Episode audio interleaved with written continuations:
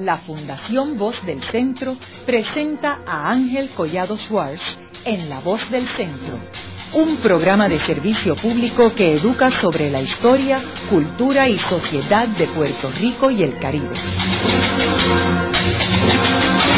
Saludos a todos. El programa de hoy está titulado Los haitianos en el Fuerte Allen. Y hoy tenemos como nuestros invitados al doctor Paul Latortue, quien fue tesorero del Consejo Interregional para Refugiados Haitianos y que es actualmente el decano de la Facultad de Administración de Empresas en el recinto de Río Piedras de la Universidad de Puerto Rico, y a la licenciada Esther Vicente, quien fue abogada del Consejo Interregional para Refugiados Haitianos y es actualmente profesora de Derecho en la Facultad de Derecho de la Universidad Interamericana. En el 1980 comienza una crisis en Puerto Rico que fue parte de los elementos de la campaña política de 1980, que fue una campaña bastante agresiva entre el gobernador incumbente, que era Carlos Romero Barceló, y su contrincante, que era Rafael Hernández Colón, quien había sido gobernador en el cuatrienio del 72 al 76 y quería recuperar el poder en el 1980. Como sabemos, los resultados de esa campaña fueron determinados en Valencia y fue una campaña, los resultados fueron bien cerrados a favor del Partido Nuevo Progresista de Carlos Romero Barceló, aunque el Senado se perdió y el Partido Popular, bajo el liderato de Miguel Hernández Agosto, eh, asumió el control del Senado. Este problema que hubo en, 1980, como mencioné anteriormente, jugó un papel importante en la campaña política. Me gustaría, antes de entrar en los detalles de los haitianos y el Fuerte Allen, proveerle a nuestros radioescuchas unos antecedentes sobre qué estaba pasando en Haití, en los Estados Unidos y en Puerto Rico en el 1980. Eh, Paul, me gustaría comenzar con Haití. ¿Qué estaba pasando en Haití en el 1980? La represión dualierista estaba cogiendo un nuevo auge eh, porque sintiendo que el momento de Jimmy Carter que estaba hablando a favor de los derechos humanos, sintiendo que el momento de Jimmy Carter estaba a punto de pasar al olvido, los años ah, de liberalización eh, que en términos de derechos humanos que se conoció bajo la dictadura de Duvalier entre 77 y 80 estaban a punto de terminar. Y los segmentos más duros del dualierismo cogieron ah, fuerza y empezaban a poner gente en la cárcel, enviar gente al exilio y matar a algunos. Y eso provocó que el movimiento de migración de los haitianos hacia Miami cogiera un auge extraordinario. Sería bueno que eh, explicaras quién era Duvalier y cómo Duvalier llegó al poder y cuánto tiempo estuvieron en el poder. En el 79-80 eh, estamos hablando de Duvalier hijo, aquel que llamaban Baby Doc, eh, que había heredado el poder eh, de forma vitalicia de su papá en el 1971 y que el papá también se puso vitalicio. Esos dos gobernaron Haití con una mano de hierro, eh, mientras que el país económicamente iba a la deriva. ¿Y quién era Papa Doc? Era un médico haitiano que logró tomar el poder en el 57. Decía que representaba la clase media urbana eh, pero no logró realmente eh, seguir con los años de progreso económico que Haití había conocido entre el 47 y el 57, eh, que en mi opinión de lo que hubo del siglo XX fueron los años de mejor rendimiento económico que había conocido el país. Parecía que el país iba a coger vuelo, pero con la llegada de Duvalier eh, eso no pasó. Y Duvalier llegó al poder en el 57. Correcto. ¿Y quién era el líder en el 47, del 47 al 57? Dumas estimé, eh, de 46 uh, al 50, eh, del 50 al 56, el general Paul Madloire, que en el 50 dio un golpe, entre comillas, a Estimé, eh, pero siguió con el programa de Estimé. programa de renovación económica. En el 57, Duvalier llega al poder eh, a nombre de Estimé y de seguir con el programa de Estimé, pero no hizo nada de eso. Yo creo que es importante señalar que durante este periodo que estamos en plena Guerra Fría, la política exterior de los Estados Unidos era de favorecer gobiernos fuertes en América Latina y el Caribe es parte de América Latina y el aspecto democrático no era importante, era eh, buscar aliados que estuvieran en contra del comunismo dentro de la Guerra Fría. Y ahí entraban todos los dictadores, Trujillo en la República Dominicana es un buen caso, posteriormente Batista en, Cuba. Y especialmente en el caso de Haití, hay que recordar que Haití es el país más cercano a Cuba hay que recordar también algo que en aquellos tiempos los haitianos no estaban bien conscientes de ello, pero estoy seguro que los que manejan la política eh, americana lo conocían. Fidel viene de una región, el Oriente, donde hay una presencia haitiana importante. Yo visitando Cuba hace 10 años atrás, he encontrado a haitianos que han trabajado para el Papa de Fidel y hay un libro escrito por un sacerdote brasileño donde también aprendimos que el padrino de Fidel era el cónsul haitiano en Santiago de Cuba. Así que había una relación Fidel-Haití y todo lo que yo he oído de Fidel hablando de Haití eh, me da la impresión que es una persona que entiende eh, los momentos históricos importantes de la historia de Haití. Como estábamos hablando en el 1980, pues tenemos una situación donde tenemos al hijo de Papa Doc, que es Baby Doc eh, Duvalier, que es el, dictador en, en, Haití. En ese momento tenemos que en Estados Unidos Jimmy Carter había logrado eh, la elección en el 1976 al derrotar a Gerald Ford quien ha sido el único presidente de los Estados Unidos que no ha sido electo presidente o vicepresidente de los Estados Unidos, que fue a raíz de la renuncia del presidente Nixon y su vicepresidente eh, Agnew había eh, renunciado también, así que ahí es que entra eh, Gerald Ford, que fue vicepresidente en ese momento, nombrado por, por Nixon.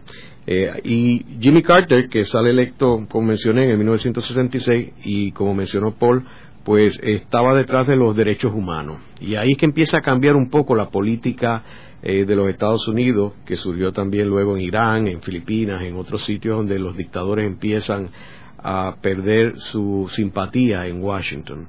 Eh, en el caso de Puerto Rico, como mencioné anteriormente, teníamos un gobernador que era Carlos Romero Barceló, y un control casi absoluto del Partido Nuevo Progresista de prácticamente todas las alcaldías importantes, con excepción de Mayagüez, y el control de la legislatura. Ahora, eh, ya entrando en 1980, ¿qué es lo que le sucede a los haitianos eh, que acaban aquí en Puerto Rico? En el 80. Bueno, en el 80 que empieza a salir, surge el issue pero y se empieza a salir la noticia de que los eh, haitianos vienen. De que el servicio de inmigración iba a transferir haitianos del centro de, detención de Chrome en Miami. ¿Y por qué estaban esos haitianos allí? Bueno, porque eh, la gente llegando de forma ilegal, eh, había ese centro de detención para, bueno, poner a la gente en una situación eh, carcelaria, en cierto sentido, y a la misma vez, ya que en aquellos tiempos los cubanos estaban emigrando en cantidad, en parte porque Jimmy Carter le dijo que vengan. Entonces Jimmy Carter se encontró en una situación difícil, ¿cómo decir a los cubanos que vengan y decir no a los haitianos? ¿Cómo decir sí a los cubanos y decir no a los haitianos? y creó por decreto presidencial lo que se conoció como el estatus cubano-haitiano. Entonces, esos dos países llevando migrantes permitía que si un eh, refugiado eh, tenía un familiar y luego un eh, amigo o la iglesia o cualquier grupo que podría recibirlo de forma temporera en su casa le permitían salir de Chrome con más rapidez, darle eh, temporalmente eh, un permiso de trabajar, pues era como empezar temporalmente a regularizar su situación. Carter permitió eso. Pero al llegar Reagan, Reagan acabó con esa práctica, así que reforzando la naturaleza ilegal de la entrada, entonces Chrome más y gente cada día, porque el flujo hacia afuera se había detenido. Entonces, una situación de overcrowding, entonces había una urgencia de transferir gente a otro lugar. En el 80, eh, cuando Carter todavía era presidente, los puertorriqueños lograron detener la llegada de los haitianos, porque la idea no era popular. Cuando llegó Reagan, no lograron detener la transferencia, y así que en el 80 eh, el issue se discutió, pero no hubo ningún haitiano transferido. En el 81 sí hubo haitianos, fueron 800 al principio. Eh, primero, esos haitianos llegaban en barco, ¿verdad? En bote. A Miami. A Miami. ¿Por qué estaban huyendo de Haití? ¿Por razones políticas, de persecución política o por oportunidades económicas? Ambas cosas. Es difícil disociar la cosa. Eh, definitivamente hay una situación de represión que uno vive eh, todos los días y la miseria haitiana que tiene que ver con la forma en la cual ese país organiza sus recursos y el robo sistemático que era posible eh, a, la población de parte de los que controlan el país hace que es muy difícil realmente eh, dividir ambas cosas. Fíjate qué cosa, hay algo que dijo eh, Efraín Rivera una vez que yo recuerdo y claramente es una gran verdad y, y, sigue siendo verdad que parte del problema de Haití es que el sistema jurídico había quebrado y no había forma de seguir organizando la sociedad sobre una base jurídicamente ordenada y obviamente no hay forma de mantener una economía si la base de ley de la sociedad no funciona porque en cualquier sociedad hay leyes que tienen que ver con el comportamiento o que eh, eh, con el comportamiento de los consumidores, con el comportamiento de los trabajadores, de los inversionistas. Si no hay un sistema de derecho que funciona y que nadie supiera cuál es su derecho, pues económicamente el grado de incertidumbre en toda la transacción económica se hace tan grande que ese sistema no puede producir un crecimiento viable. Y deben decirle, hoy en día, 25 años después, lo que estábamos discutiendo como profesor 25 años atrás, hoy Haití lo está viviendo más que nunca. Paul, y en el 1980, cuando Jimmy Carter eh, lanza la idea de que los haitianos de Miami van a venir al Fuerte Allen, ¿por qué él escoge el Fuerte Allen en Díaz y por qué lanza esa idea sin ni siquiera haberla cotejado localmente?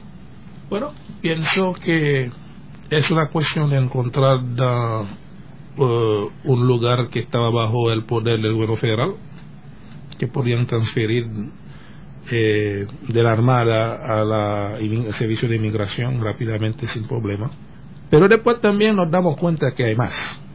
Eh, cuando vimos cómo montaron las casetas y dónde pusieron las casetas, donde la gente iba a ir, era claro que era para poner los haitianos en, uh, en un lugar donde hacía calor porque la caseta cerca de la pista de aterrizaje de, los aviones y por definición cerca de la pista no puede haber árbol porque no puede aterrizar.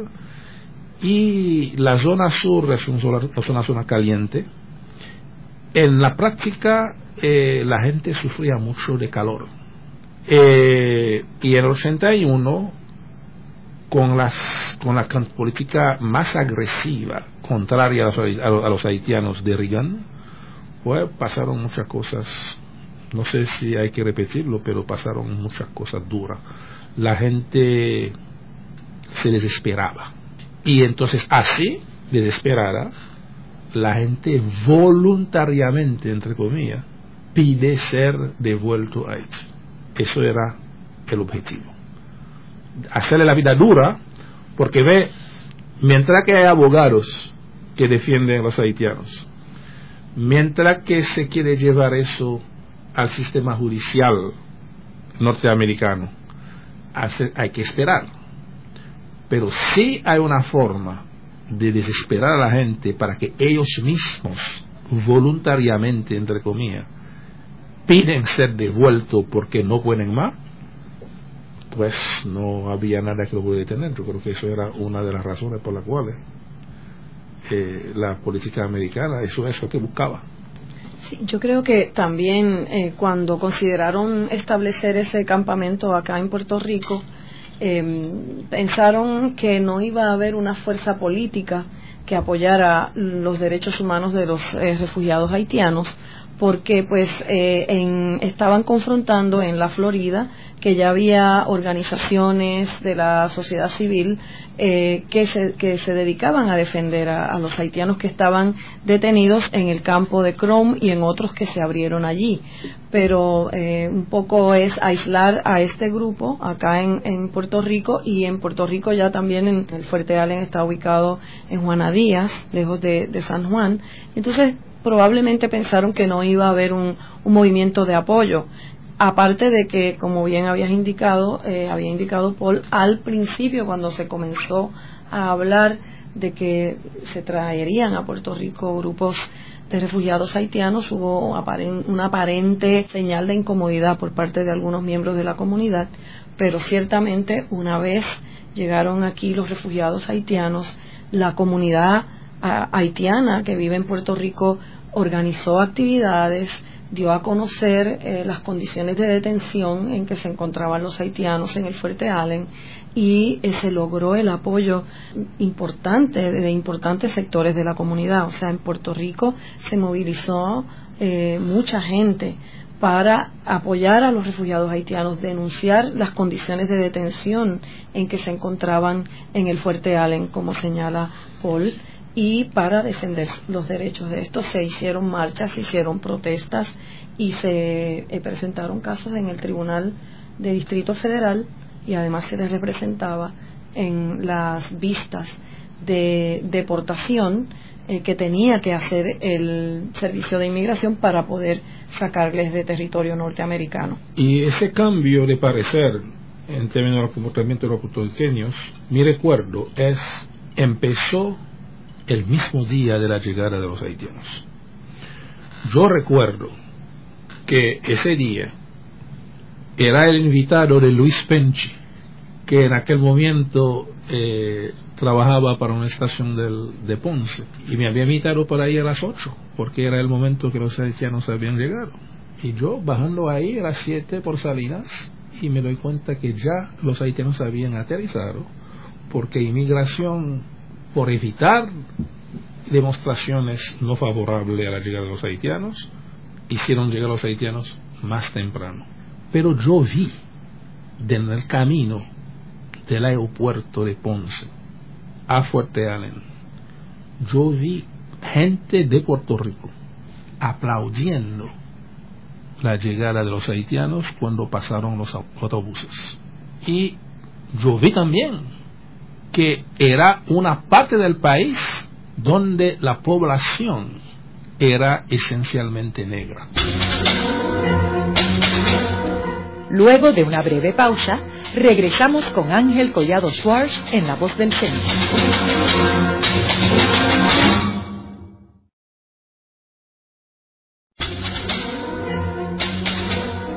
Regresamos con Ángel Collado Schwartz en La Voz del Centro.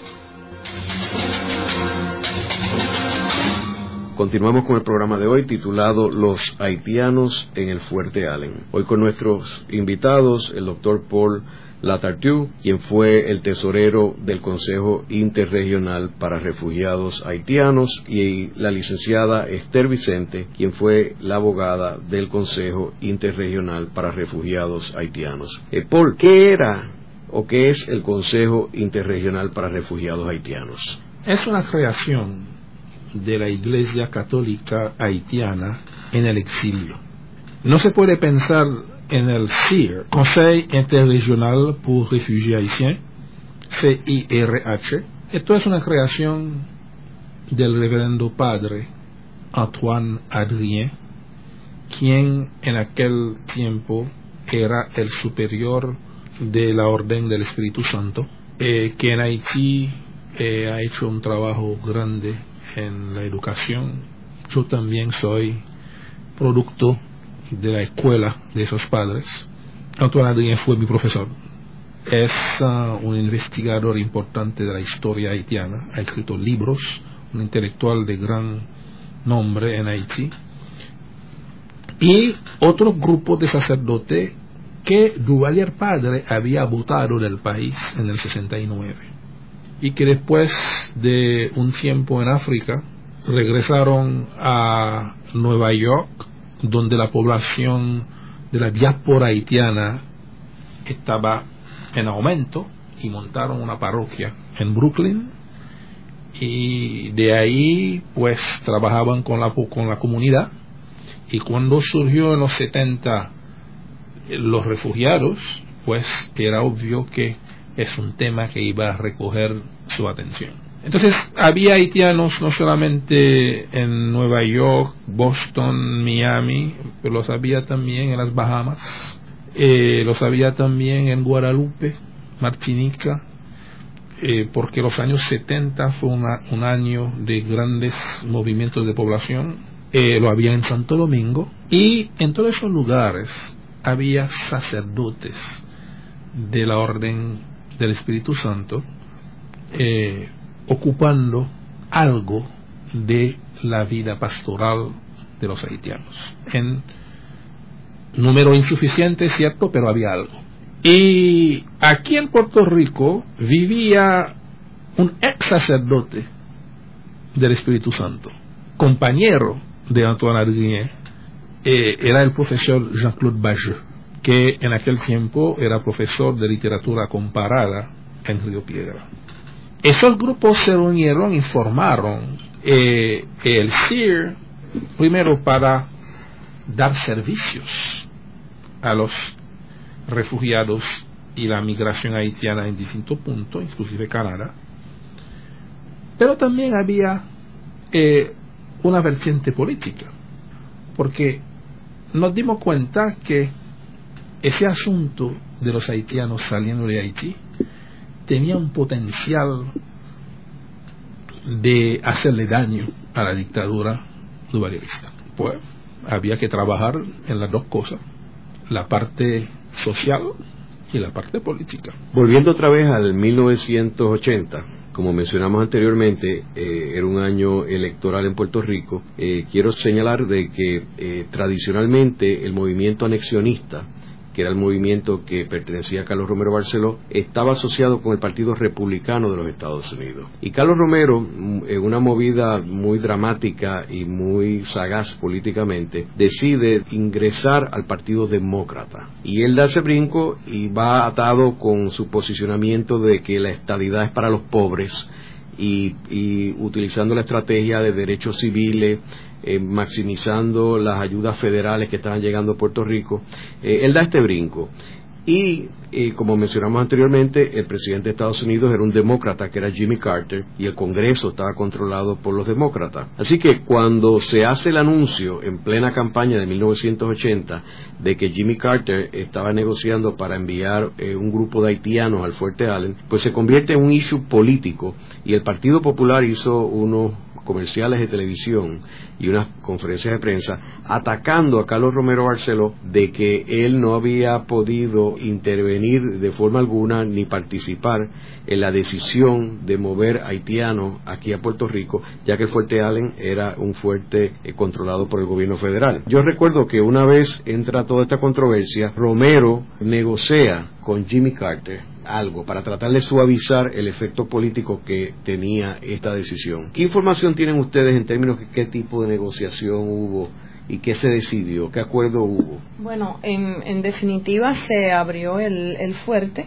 y se consiguió una, se abrió el campamento para los la detención de los refugiados haitianos eh, con un acuerdo de que no habría en ningún momento más de 800 personas detenidas en, ese campamento, pero aquí hay que tomar en cuenta que hay dos, dos aspectos, dos asuntos. Por un lado, los puertorriqueños protestan porque en suelo puertorriqueño se establece un, campamento para detener hermanos caribeños en condiciones de detención eh, muy pobres.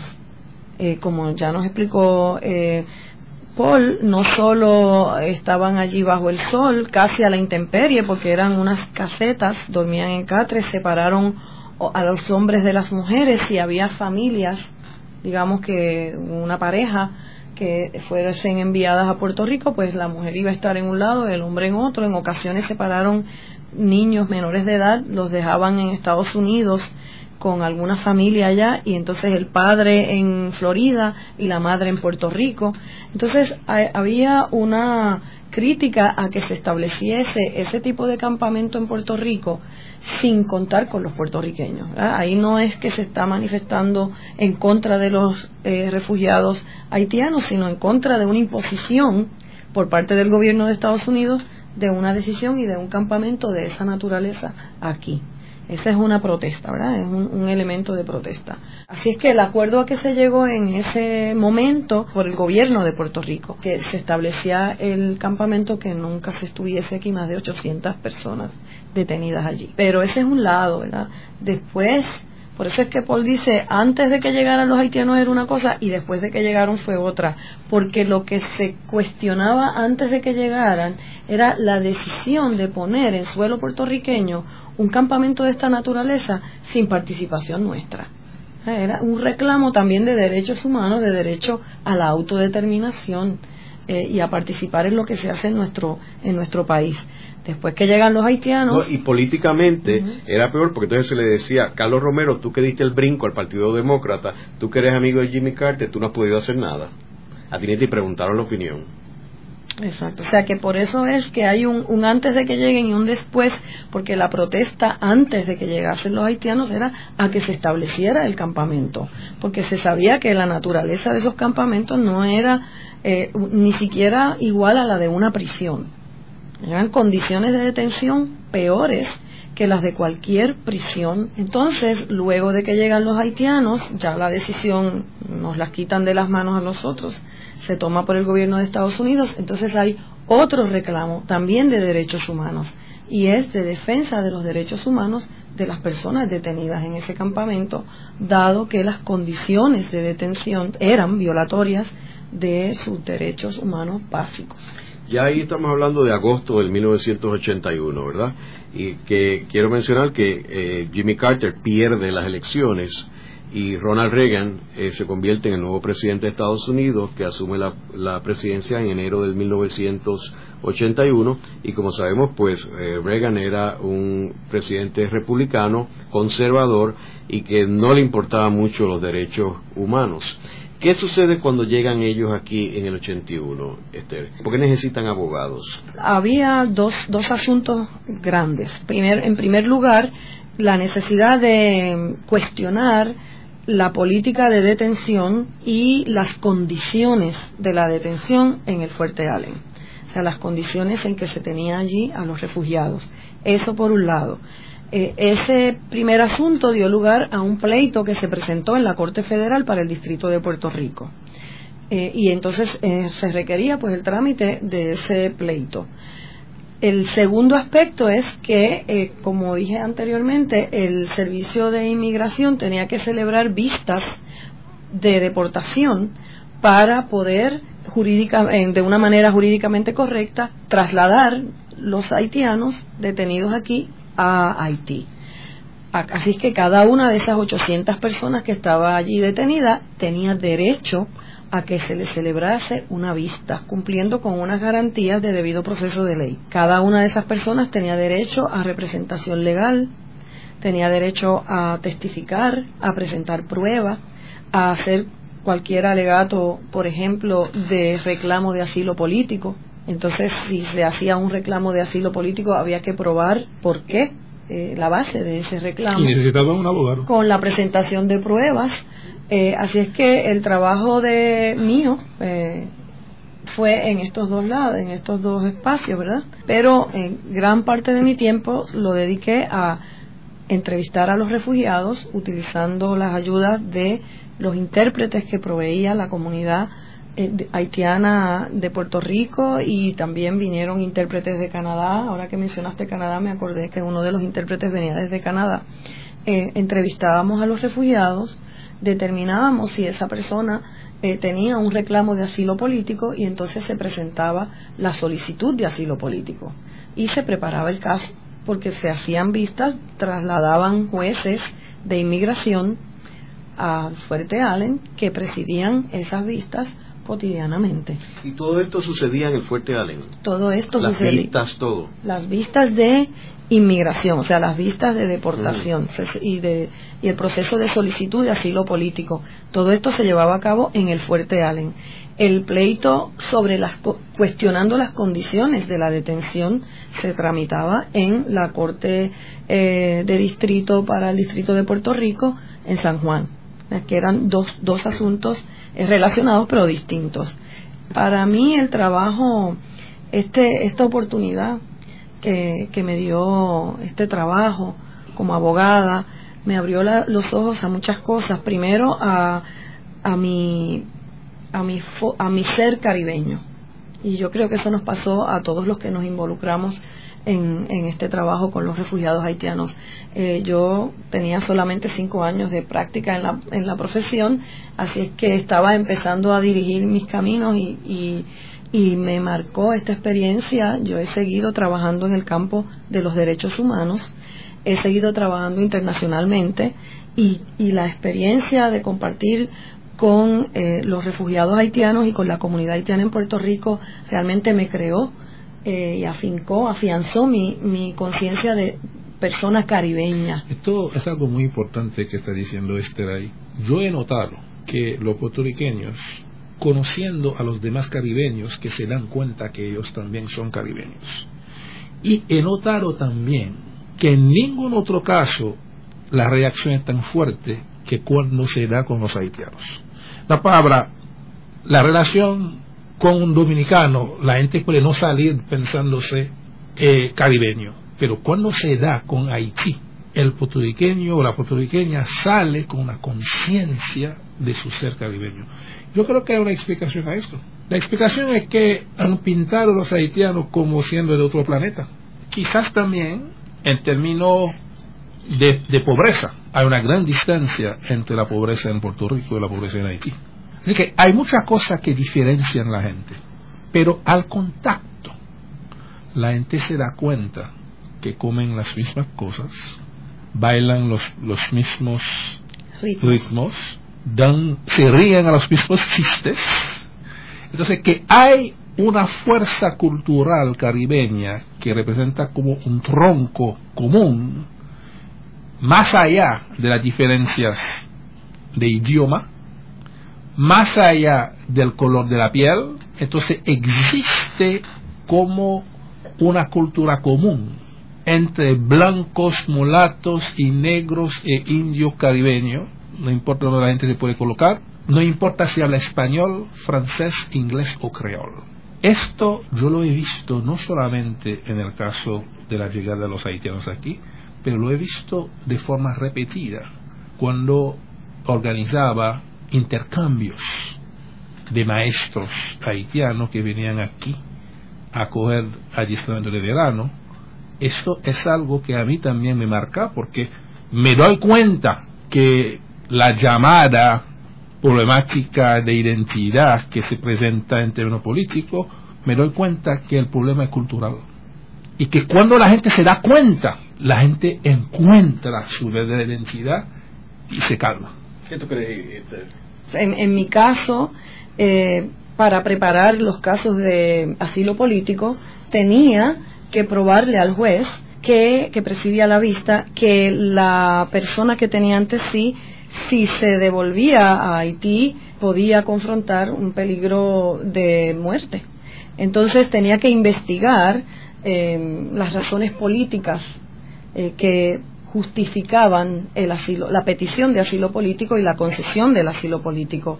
Y en esa investigación de esas razones políticas eh, mirábamos también las condiciones económicas en que esa persona vivía en, Haití, eh, mirábamos los aspectos culturales, lo que la persona hacía en su ciudad natal o en el pueblo donde vivía, y de esa forma logré conocer, creo, un poco mejor lo que ocurría en el país del que venían mis 800 clientes.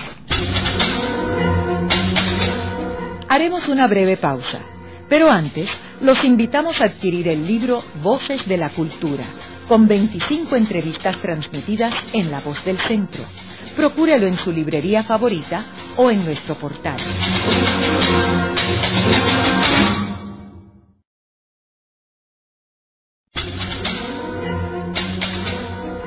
Están escuchando a Ángel Collado Schwartz en La Voz del Centro. Ahora pueden accesar a toda hora y desde cualquier lugar la colección completa de un centenar de programas transmitidos por La Voz del Centro mediante nuestro portal www.vozdelcentro.org. Continuamos con el programa de hoy titulado Los haitianos en el Fuerte Allen. Hoy con nuestros invitados, el doctor Paul Latartu, quien fue el tesorero del Consejo Interregional para Refugiados Haitianos, y la licenciada Esther Vicente, quien fue la abogada del Consejo Interregional para Refugiados Haitianos. Esther, ¿y cuántos de estos 800 haitianos que estuvieron en Fuerte Allen eh, tú bregaste personalmente? ¿Con cuántos de ellos? Personalmente, bueno, hubo momentos en que estábamos, lo, entramos al campamento y compartíamos con todos los que estaban allí detenidos, pero ah, como abogada, como abogada, entrevistándoles, eh, yo te diría que cerca de entre 250 y 300 personas. ¿Durante qué periodo? Durante el periodo de un año y cuatro meses, un año, seis meses porque fíjate que aquí viene el punto que traía Paul al principio. Eh, si hay 800 personas detenidas y hay que procesar a esas 800 personas y celebrarles una vista y concederles todas las garantías del debido proceso de ley que van a reclamar los abogados que les representen, eh, ese proceso va a tomar mucho tiempo. Eso era por un lado positivo porque mientras más tiempo estuviesen aquí, eh, daba oportunidad para llevar el pleito que cuestionaba la política de detención adoptada por el gobierno de Reagan. Ese pleito necesitaba tiempo también. Así es que si se iban todos los haitianos, se, se acababa el, pleito federal. Eh, por un lado, pues ese, ese aspecto eh, era positivo, pero eh, por otro lado era negativo porque teníamos a 800 personas viviendo en condiciones infrahumanas. Entonces, por eso algunos pedían regresar voluntariamente a, Haití, pero eh, la mayor parte de los que nosotros logramos atender, entrevistar, prepararles la documentación, se quedaron a esperar que el proceso se llevase a cabo. Y de hecho, en Puerto Rico, en esa corte de inmigración que se estableció en el Fuerte Allen, se concedieron varios asilos políticos a algunos de los eh, refugiados que se encontraban detenidos allí. Fue el campamento en el que más asilos políticos logramos conseguir de, en aquel periodo. Y de hecho, eh, si cada vez que se negaba una petición de asilo político que habíamos documentado adecuadamente, solicitábamos una apelación dentro del sistema del, del servicio de inmigración, cosa que añadía tiempo al caso.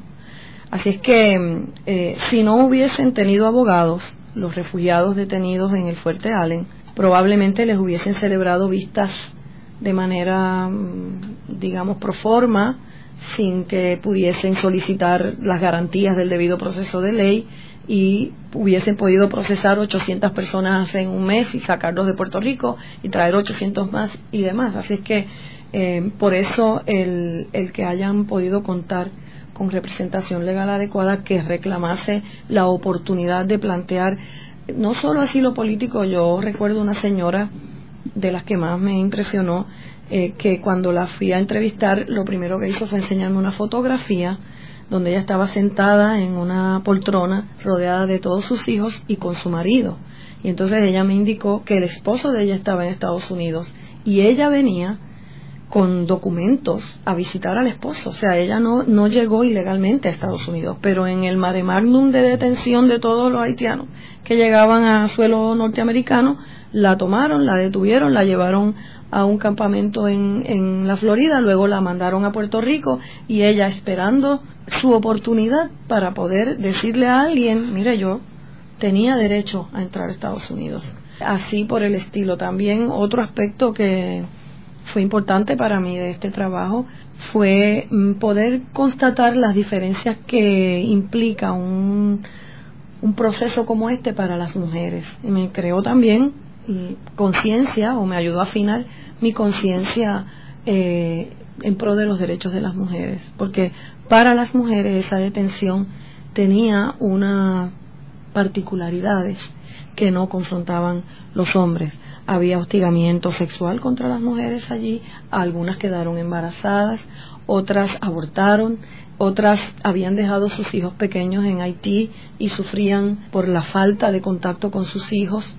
Eh, así es que también, eh, muy temprano en, mi carrera como abogada, esta experiencia me dio la oportunidad de conocer más de cerca lo que es la vida de las mujeres, lo que es la vida de las mujeres en una sociedad eh, donde no tienen derechos, en una sociedad donde sus oportunidades económicas están tan reducidas.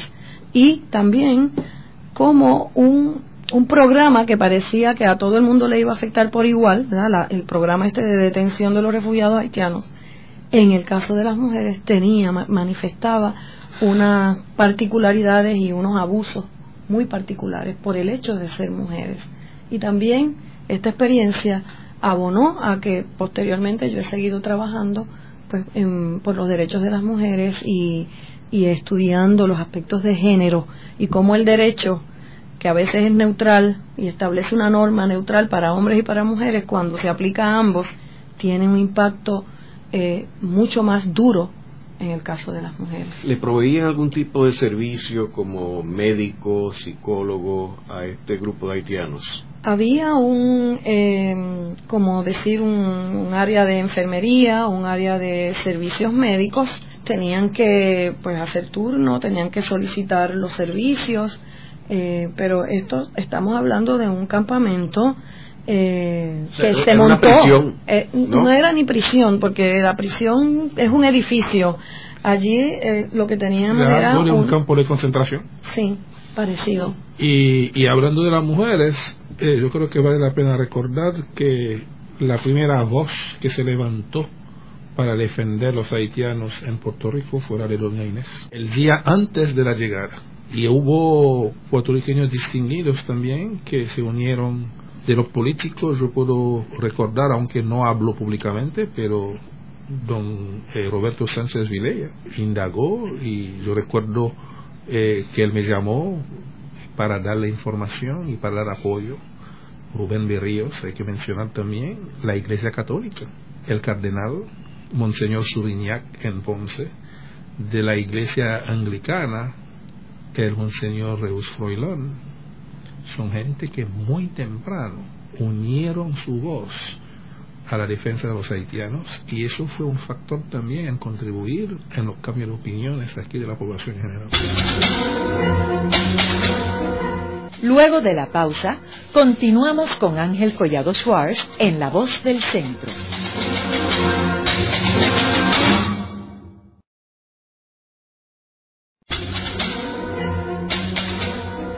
Continuamos con la parte final de La Voz del Centro con Ángel Collado Schwartz. Pueden enviarnos sus comentarios a través de nuestro portal www.vozdelcentro.org. Continuamos con el programa de hoy titulado Los haitianos en el Fuerte Allen. Hoy con nuestros invitados, el doctor Paul Latartu, quien fue el tesorero del Consejo Interregional para Refugiados Haitianos, y la licenciada Esther Vicente, quien fue la abogada del Consejo Interregional para Refugiados Haitianos. Una vez se empiezan a atender los casos legales de estos 800 haitianos, ¿qué pasa con ellos? ¿A dónde van ellos a parar? Fíjate lo que ocurre. En el pleito de condiciones, recuerdan, cuestionando las condiciones de la detención que se presentó aquí en Puerto Rico, era un pleito que seguía las mismas líneas de en torno a los planteamientos legales que se seguía en el pleito presentado por los abogados eh, que estaban trabajando en la Florida. Entonces, aquel caso se había iniciado antes porque el campamento de la Florida existía mucho antes y en el juez del Tribunal eh, Federal eh, que tenía el caso eh, a su cargo resolvió que la política de detención de los refugiados haitianos, la política adoptada por el gobierno federal, era inconstitucional porque era arbitraria, se había establecido de forma arbitraria pues porque se, se refería a un tipo de, de inmigrante o a, unos inmigrantes de un de un área geográfica en particular que eran los haitianos. Y había racismo también por eso. Y también se había planteado en el pleito se planteaba que la política de detención era arbitraria y discriminatoria. Entonces el, el juez de la Florida resolvió eh, de esa manera, ¿no? indicando que, determinando que la política era inconstitucional y el remedio que se diseñó fue que eh, todos y cada uno de los refugiados detenidos en los campamentos tenían que salir con un auspiciador o en inglés sponsor.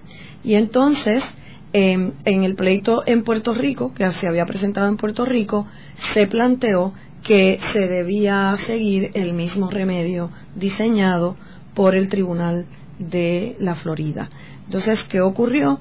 Pues comenzó un proceso de ir identificando para cada una de las personas que estaba detenida aquí un sponsor, un patrocinador o patrocinadora que le recibiera. Podía ser un familiar, un conocido, una iglesia, una organización no gubernamental de defensa de derechos humanos. Y ahí se movilizó todo ese grupo ¿verdad? de apoyo eh, que existe en Estados Unidos. La iglesia fue bien importante de diversas denominaciones eh, y entonces pues se consiguió una, un patrocinador o patrocinadora para cada persona y fueron entonces saliendo, regresaron a Estados Unidos. Eh, o sea que los 800 se reubicaron en Estados Unidos. Bueno, en sí, en ese momento regresaron, sí, regresaron bueno, pueden haber regresado, porque mira lo que ocurre. Regresan a Estados Unidos con una, un auspiciador y su caso legal se sigue tramitando en el lugar al que se mudó. Si alguno de ellos consiguió el asilo político, podía después, si quería, pues regresar a Puerto Rico, pero en ese momento en el que salen del, del fuerte, no, no se quedaron en Puerto Rico. Ninguno se quedó en Puerto Rico y hay dos razones para eso. Uno es que medio mundo tenía un familiar en Estados Unidos. Pero hay otra razón adicional, y eso no, lo, no la invento yo, los haitianos me lo dijeron. Si los puertorriqueños emigran a Estados Unidos, ¿por qué nosotros vamos a emigrar a Puerto Rico, pudiendo emigrar a Estados Unidos? Es tan sencilla como eso. Y también hay que ver que no dominaban el idioma, entonces si tenían que aprender un idioma nuevo, eh, pues se iban directamente a Estados Unidos. Y es tan sencillo como eso. ¿Y cuándo es que el último haitiano sale de Puerto Rico, de Fuerte Allen? Unos meses, pocos meses después de la determinación del UE, aquel. yo creo que fue entre noviembre y diciembre. Del 82. Sí, porque el proceso más o menos. duró como año y cerca de año y medio. De hecho, yo sé que el dato está porque teníamos eh, la información se, se recogía efectivamente.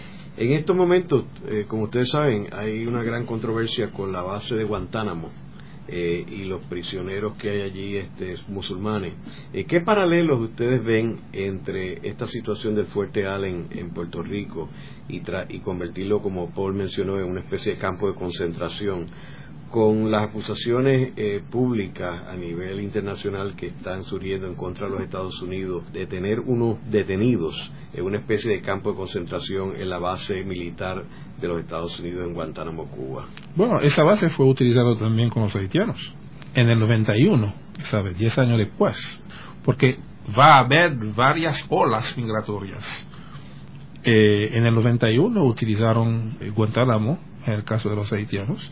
Si hay diferencia, quizás para dentro de la guerra de hoy es más duro para los que están ahí ahora porque hay tortura de verdad. Hay tortura de verdad para sacar información.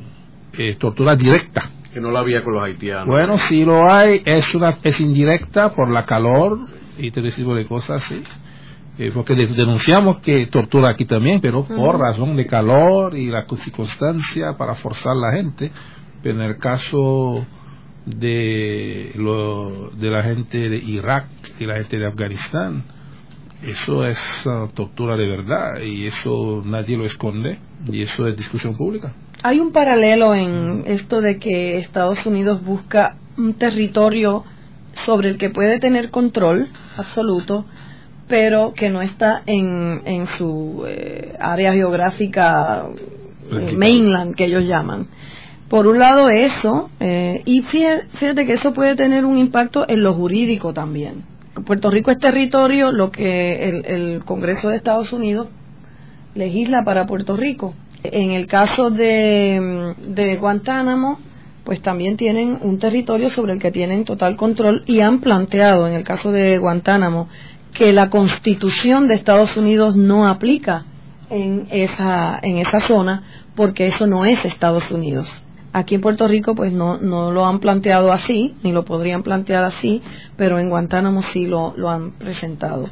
Em, es también, eh, muestra entonces un, una práctica de sacar del territorio eh, de Estados Unidos o, o de la área geográfica de los 50 estados este tipo de enclave. Yo creo que en el Fuerte Allen las condiciones eran torturantes, eran torturantes y eran eh, infrahumanas, violatorias de derechos humanos. En el caso de eh, Guantánamo, pues las condiciones son todavía peores.